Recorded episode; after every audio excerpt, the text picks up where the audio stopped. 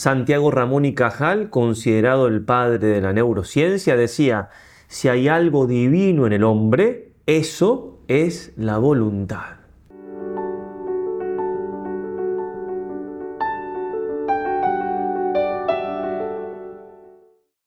Terminemos la cita.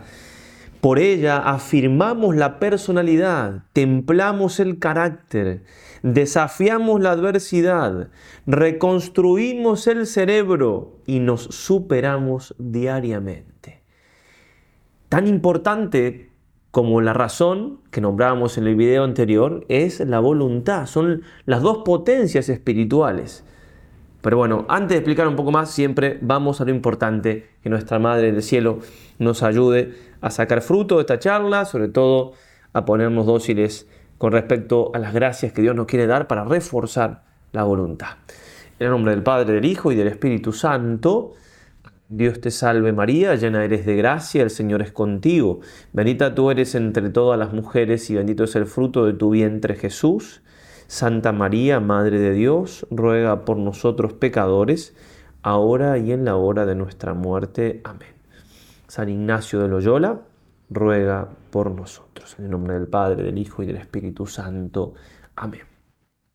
Y sí, nuestra inteligencia y nuestra voluntad son las dos potencias de nuestra alma espiritual y por tanto son aquellas dos potencias que tienen que regir nuestro modo de obrar, nuestro modo de ser. Ya hablamos, cuando hablamos de la razón en el último video, obviamente que está muy unida a la voluntad, pero son potencias distintas. Una cosa es conocer algo, que de algún modo lo traigo a mí de manera espiritual, y hay una semejanza de la cosa, es el concepto, y otra cosa es la tendencia que tenemos a esa cosa, que eso es de la voluntad.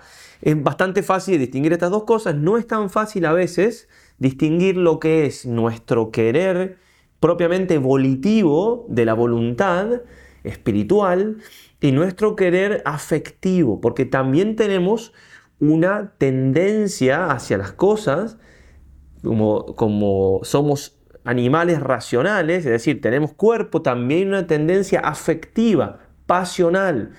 Entonces, distinguir entre el deseo propiamente instintivo o sentimental y el que es espiritual no es tan fácil, pero sí es importante saber que son distintos y que la voluntad tiene una supremacía enorme porque es espiritual y que es la reina de todas las potencias. Santo Tomás va a decir, un hombre no se dice que es bueno por la inteligencia, se dice que es bueno por la voluntad. Porque es la voluntad también la que va a decidir cómo uso la inteligencia. Cierto que no vamos a hacer dialéctica entre la inteligencia y la voluntad. Pero en última instancia yo puedo usar una gran inteligencia para el mal. Pero por otro lado, es la inteligencia la que va a presentar a la voluntad las cosas buenas para que la voluntad las quiera.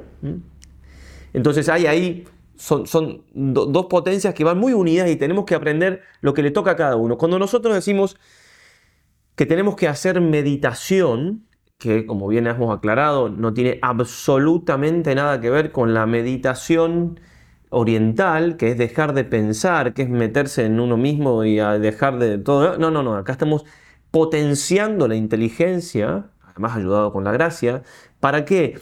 Para que las cosas que son espirituales y que de suyo no nos atraen directamente, como lo que vemos y tocamos, sí nos atraigan. Es decir, le vamos presentando a la voluntad todo lo bueno que tiene, aquellas cosas que si no lo hacemos así, si no le... O sea, que Dios es bueno, que Dios me ama, que, que tengo que ganarme el cielo, que tengo que salvar el alma, son todas cosas que sí las sé, pero a veces no me atraen demasiado. Bueno, las medito, las pienso, las voy rumiando, las miro de un lado, del otro, del otro, del otro. La inteligencia va, la imaginación va ayudando y todo, pero ¿por qué? Para que la voluntad se enamore de eso, se prenda de eso, se aferre de eso y siga ese camino. Eso, es meditar y eso se transforma en afectos, es decir, en quereres, en decisiones, en propósitos, en alabanza a Dios, en coloquios, en hablar con Dios. Todo eso es sobre todo acto de la voluntad. Por eso hay una gran relación entre la inteligencia y la voluntad. Por eso decía un autor, el que cuando piensa, decide algo y no persevera, es porque ha pensado mal. Faltó reconsiderar la cosa, mirarla desde todos los puntos de vista. Bueno, ah, también puede ser que falte voluntad, pero digo, va muy relacionada, por supuesto, una cosa con la otra. Nuestra voluntad, como todo nuestro, nuestro ser, está herido por el pecado original y por eso, si nosotros queremos estar en paz, necesitamos hacer guerra a las pasiones desordenadas y la voluntad tiene una importancia capital. El Concilio Vaticano II va a decir, como la voluntad humana es frágil y está herida por el pecado, el mantenimiento de la paz requiere que cada uno se esfuerce constantemente por dominar sus pasiones. Constantemente tenemos que buscar dominar las pasiones para poder estar en paz. Y Tihamer Todd, ese gran educador de jóvenes, decía, el ejercicio de la voluntad no es otra cosa que el prestar una ayuda sistemática al espíritu en la guerra de libertad que debe sostener contra el dominio tiránico del cuerpo. Guerra, ¿sí? Guerra de libertad, quiero ser libre. Y mis instintos, mis pasiones, mis sentimientos me dominan. Obviamente que también me domina mi orgullo, que es propiamente espiritual. Pero muchas veces la guerra se da a nivel de, cuerpo y alma. Por supuesto que no somos un todo, somos cuerpo y somos alma, pero bien lo dice la Escritura, bien lo dice el Señor. Cuando Pedro, Santiago y Juan se quedaron durmiendo, velad y orad en el, en el huerto de los olivos, porque el espíritu está pronto, espíritu, inteligencia, voluntad, pero la carne es débil. Bien, en esa lucha entonces la voluntad tiene que ganar, tiene que triunfar. Y en ese sentido, tenemos mucho por hacer y mucho por creerle a la voluntad, de que puede porque es justamente espiritual, muy superior a lo propiamente material. Y una de las cosas que, tenemos que buscar hacer, ya vamos a dar un par de consejos más al final, pero una de las cosas que tenemos que buscar hacer cuando queremos que algo se dé, de hecho, es ver que esta cosa que nos atrae, que es buena, porque si no, no nos va a atraer, tiene que ser buena para mí, tengo que ver para mí. Como Santo Tomás va a decir que tiene que ser conveniente. Si algo es bueno, pero no lo veo como conveniente, decir, bueno, para mí no me va a traer la voluntad. Entonces justamente en la meditación, en esto de, de pensar las cosas de una manera o de otra, ¿por qué esto es bueno para mí? ¿Por qué lo tengo que hacer? ¿Qué cosas buenas me trae? Ese trabajo es muy importante. Es un trabajo, repito, que va unido, inteligencia y voluntad. No pensemos que por estar en este mundo eh, que parece que hay tanto avance tecnológico, tanta velocidad, eh, que, va todo tan rápido, que, el hombre tenga más voluntad que antes. A veces detrás de esa velocidad hay pereza, como va a decir muy bien en la imitación de Cristo, hay que evitar los pasos vanos. Eh, moverse por moverse no es signo de voluntad, a veces tengo que estar quieto, de hecho muchas veces por ejemplo, un trabajo intelectual, de estudiar y demás, que puede costar, obviamente que es más fácil estar haciendo algo, ¿sí? Que, estar haciendo eso, que parecería que estoy muy quieto y hay mucho trabajo por dentro, mucho trabajo desde el espíritu. Leclerc va a decir en el elogio de la pereza, nuestro siglo, siglo pasado, se gloria de ser el siglo de la vida intensa, mientras en realidad esta intensidad de vida no es sino vida agitada. El símbolo de nuestro siglo es la carrera. Sus más bellos descubrimientos no son descubrimientos de sabiduría, sino descubrimientos de velocidad. Bien, por eso hay que ver nuestra vida. A veces tener firme voluntad es saber frenar. Frenar. La oración es un frenar. El examen de conciencia es un frenar. Pasar tiempo con una persona que quizás me cuesta un poco, a lo mejor ni me tendría que costar padre de familia, pasar tiempo con sus hijos, le gustaría más estar trabajando, o así, cualquier situación, es un frenar. Dejar de ver el móvil y hacer, atender a la persona que es un frenar. Eso es fuerza de voluntad. Bien, los grandes en la historia siempre han tenido mucha fuerza de voluntad, así como, como se dice, es conocido, ¿no? El genio, la genialidad, ¿no? Es una gran paciencia. Si una persona simplemente tiene un talento y no tiene voluntad, ese talento queda ahí perdido. Nadie ha hecho genialidades sin tener, además de talento, mucha voluntad. Y muchas veces con un talento así, mediocre en el sentido de medio, pero con una voluntad firme se han hecho grandes cosas. Algunos ejemplos que traemos, señor Tijamertot, que nos pueden ayudar. Por ejemplo, Dante, la Divina Comedia. ¿Cuánto demoró en escribirla? 30 años. 30 años. Dickens, ese gran autor inglés, decía que escribir sus libros le, costaba muchísimo. Prescott, que fue un, célebre historiador americano, era ya avanzado en edad, estaba muy mal de la vista y le pidieron que escriba un libro de Isabel la Católica y Fernando Rey, y dedicó 10 años al estudio de lenguas para poder escribirlo. Newton, grandísimo astrónomo muy conocido, escribió 15 veces su cronología. 15 veces. Y le preguntaron cómo es que también inventó tantas cosas. Dijo, sencillamente estaba soñando siempre con ellos, con esos inventos. Ya veremos un poquito después ahora cómo soñar en las cosas, cómo prendarme de lo que voy a Tiziano, pintor también famoso, cuando le entregó a Carlos V la última cena, le dijo, estuve siete años trabajando en este cuadro, muchas horas por día y a veces hasta de noche. Virgilio estuvo 20 años escribiendo la Eneida. Fenelón 18 veces escribió su célebre obra educadora El Telémaco. Y así, Edison era todavía niño cuando ya pasaba la mitad de las noches leyendo. No leía novelas, sino tratados técnicos de mecánica, de química y de electricidad. Tolstoy ejercía una crítica muy severa respecto a sus obras.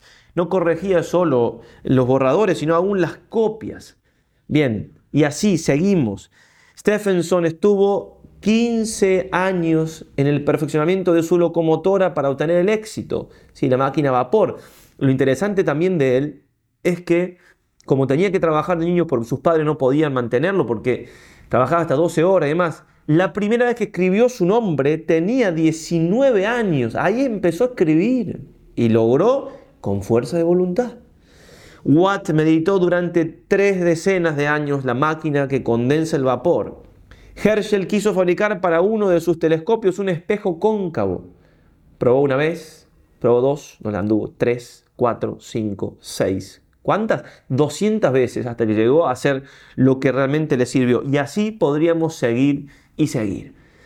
Nosotros tenemos que pensar que tenemos una potencia muy grande, que es espiritual y que puede grandes cosas, y tenemos grandes motivos que son divinos, es Dios.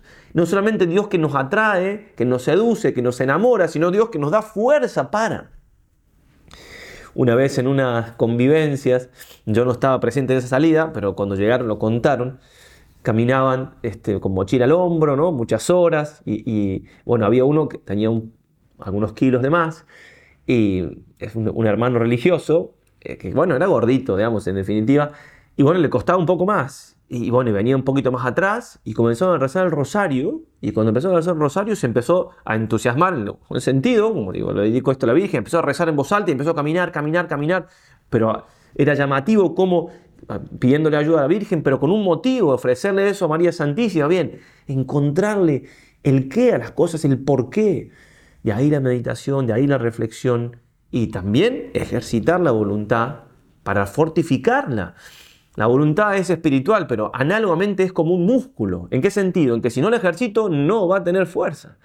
Ella tiene que imponerse sobre todas las demás eh, tendencias y cosas para marcar y hacer virtudes producir virtudes en nuestros apetitos. El padre Hurtado va a decir, siempre ha habido gran interés por el estudio de la voluntad. La voluntad es lo que a los grandes hombres los ha hecho tales. Todo lo demás puede ser suplido por una voluntad extraordinaria. Cuando leemos que Demóstenes, a pesar de su mala voz y su defectuosa pronunciación, a pesar de su presencia desagradable, de sus primeros fracasos, llegó gracias a su férrea voluntad a ser el primer orador de los griegos, Sí, se, conocen la anécdota, caminaba en la playa, se ponía una, una piedrita en la boca para sacarse la tartamudez que tenía. Tantos generales que a pesar de sus cuerpos enfermizos ganaron grandes batallas. Tantos comerciantes que empezaron lavando platos hoy son archimillonarios. De ahí la importancia de la influencia de la voluntad. De ahí el gusto con que oímos cuantos nos, presentan, nos pretendan enseñar a favor de nuestra voluntad. Y tenemos que tener presente que en el mundo en que vivimos lamentablemente, en los colegios y demás, no se da importancia a la voluntad, casi todo es a la inteligencia. Y es importantísimo. convencernos de que tenemos esa potencia ahí, que podemos hacer grandes cosas y convencernos que podemos ser santos por sobre todas las cosas, con el favor de Dios. Porque en esto, claro, humanamente todos los ejemplos que puse más o menos son todos humanos. ¿Cuánto más si tenemos una fuerza extraordinaria, que es divina? Si estamos en gracia, tenemos a Dios con nosotros. ¿Cómo no voy a tener confianza en que Dios puede obrar esos milagros y hacer lo que debo, lo que me toca? Decía Lacordaire, ese gran predicador francés, quiero, es la palabra más rara del mundo aunque la más usada. El que llega a encontrar el terrible secreto del querer, aunque hoy sea pobre y el último, pronto aventajará a los demás. Algunos consejos brevemente para tener en cuenta en cuanto a lo que decidimos hacer. Digo, la charla esta es bastante corta, pero pensar primero que por qué vamos a hacer lo que tenemos que hacer. ¿Cuáles son los motivos? de la causa final, ¿cuál, ¿qué me mueve? enamorarme de eso. Y, saber también, como bien nos decía San Ignacio, en los ejercicios con la voluntad primero binario, segundo binario y todo eso, que tengo voluntad la misma para el fin que para los medios. Entonces no engañarme. Hay cosas que son una veleidad. Bueno, quiero ser santo, pero no hago nada. Quiero, quiero bajar de peso y no hago nada. No, no, sino querría. Ese es el primer binario, se acordarán, ¿eh? querría. Entonces, convencerme de que realmente esto no lo quiero hacer. Porque si lo quisiera hacer, pondría los medios. ¿sí? Si yo quiero ir hasta tal lugar y no muevo un paso para allá, no quiero ir, querría. Bueno, y después, una vez que realmente me convenzo de que quiero, tengo que lograr que, todas mis potencias entren en acción, que la imaginación, concretizar lo más que pueda, ver, ver las contras que pueda haber, las objeciones, eh, incluso los enemigos internos, en dónde puede aparecer mi pereza, en qué momento, y ir sacando, luchando contra eso en mi razón para que cuando llegue el momento pueda triunfar. Y cuando llegue el momento, triunfar, mortificarme. ¿Mm? Incluso va a decir, lo dice de, con respecto a hacer un libro, eh, ese gran escritor argentino, Hugo Wast, pero aplíquese a cualquier cosa. Dice, el escritor tiene que imaginarse el libro imaginarse la tapa, o sea, enamorarme de la cosa hasta eso, para que entre todo mi ser en juego, en ese querer. El padre Irala habla, ya citaremos algo de él, ¿no? hay una tensión hasta física, ¿no? de que realmente quiero algo de verdad. Y cuando uno logra querer algo de verdad, es cuando lo contrario me es imposible. Hay cosas que queremos nosotros que uno dice, esto lo quiero. Lo contrario es imposible. A ver, es imposible, mañana por ejemplo ponemos para despertarnos a tal hora. Cada uno piensa, es imposible que yo deje y, me levante un poco más tarde. ¿Cuán imposible es? Y hay la voluntad que tenemos, algo que haya algún problema de salud y demás, pero es la voluntad. No, no, si es imposible, porque hace años que me levanto, cada uno puede decir, hace años que me levanto siempre cuando suena, es imposible. Bueno, ahí está la voluntad firme. Sí, bueno, no es tan imposible, es bastante posible que lo, no sé, casi seguro que lo, atraso. Bueno, en fin, de cualquier obra, cuán imposible es lo contrario, esa es la voluntad que tengo. Ahí también puede ayudar para medirla. Se podían decir algunas cosas más, pero vamos a terminar para no hacerlo tan largo con lo que dice el padre Irala en ese libro muy recomendable que se llama, que se llama Control Cerebral y Emocional, cuando habla de la voluntad y el método ignaciano. ¿eh? San Ignacio, los ejercicios. El protestante doctor Vitoz sentía gran admiración por San Ignacio de Loyola. Decía que se había adelantado tres siglos a su tiempo en la fina introspección psíquica y en la atinada pedagogía que revela en sus ejercicios y exámenes. El fin de San Ignacio es hacer al hombre perfecto, que proceda según las normas más sublimes del psiquismo superior, sin que le estorbe el psiquismo inferior, o afecciones desordenadas, como lo indica en el título mismo del librito. Por eso disponen los ejercicios del poder legislativo para elegir, determinar y concretar la norma de vida, y en los exámenes del poder ejecutivo para llevarlo a la práctica. Los ejercicios proponen los motivos más fuertes y nobles en sí, asimilados por el ejercitante y reforzados por la afectividad de amor a Jesucristo. Así orientado el psiquismo superior para que las pasiones no le desvíen, vienen las meditaciones preparatorias de la elección, seguidas de esta que concreta y decide la norma futura de su vida. El poder ejecutivo tiene un instrumento sumamente eficiente en el examen particular, verdadero voluntímetro y voluntígero, es decir, un medidor y un generador de voluntad que nos hace ejecutar actos verdaderamente volitivos, concretándonos a una sola virtud o vicio y en tiempo y lugar determinado, que nos hace sentir su posibilidad y facilidad. posibilidad es la reina de las virtudes, la, la voluntad, dice en otro lugar del libro. Si no ve que es posible lo que va a hacer, no se va a mover. Si yo no me convenzo a mí mismo, a mi voluntad no la convenzo de que voy a poder, no va a mover un dedo. Por eso San Ignacio me dice, un día, durante, durante este día vas a trabajar en la humildad. Se puede hasta el mediodía, vamos. Lo, puede, se puede concretizar, se puede ver que es posible. Después hay que perseverar, por supuesto. Comenzando por cosas externas y fáciles, además, para seguir por las difíciles e internas, exigiéndonos solamente el esfuerzo y vigilancia por mediodía. Finalmente nos hace renovar tres veces por día la decisión y reforzarla con las comparaciones de un examen a otro, con la contrición cuando faltamos, con el amor a Jesucristo y con la oración y confianza en Dios. Es un tratamiento psicoespiritual eficacísimo para curar las enfermedades psicomorales que son nuestros defectos.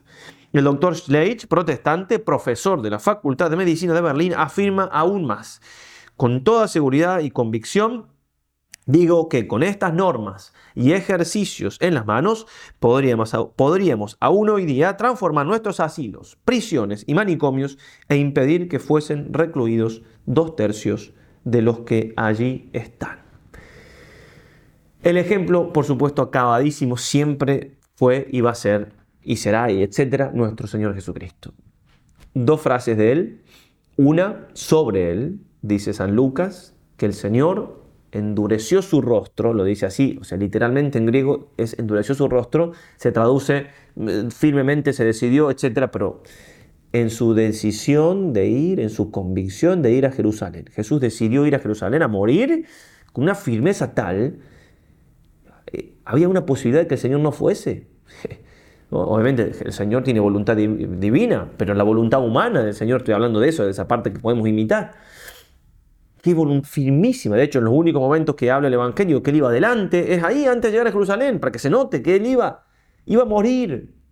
Esa voluntad firme.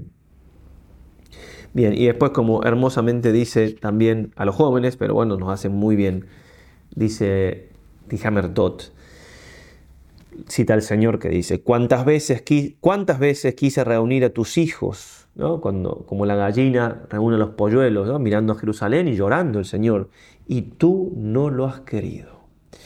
¿Y cómo habría salvado el Señor hasta el mismo Judas? Y no lo logró. Por mucho que te persiga la mala suerte, por muchas desgracias que hayas de sufrir en la vida, no tengas más que una sola preocupación.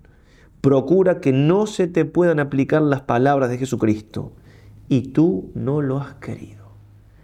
Pidámosle a nuestra Madre del Cielo la gracia de querer, querer y querer con la gracia de Dios. Ave María y adelante.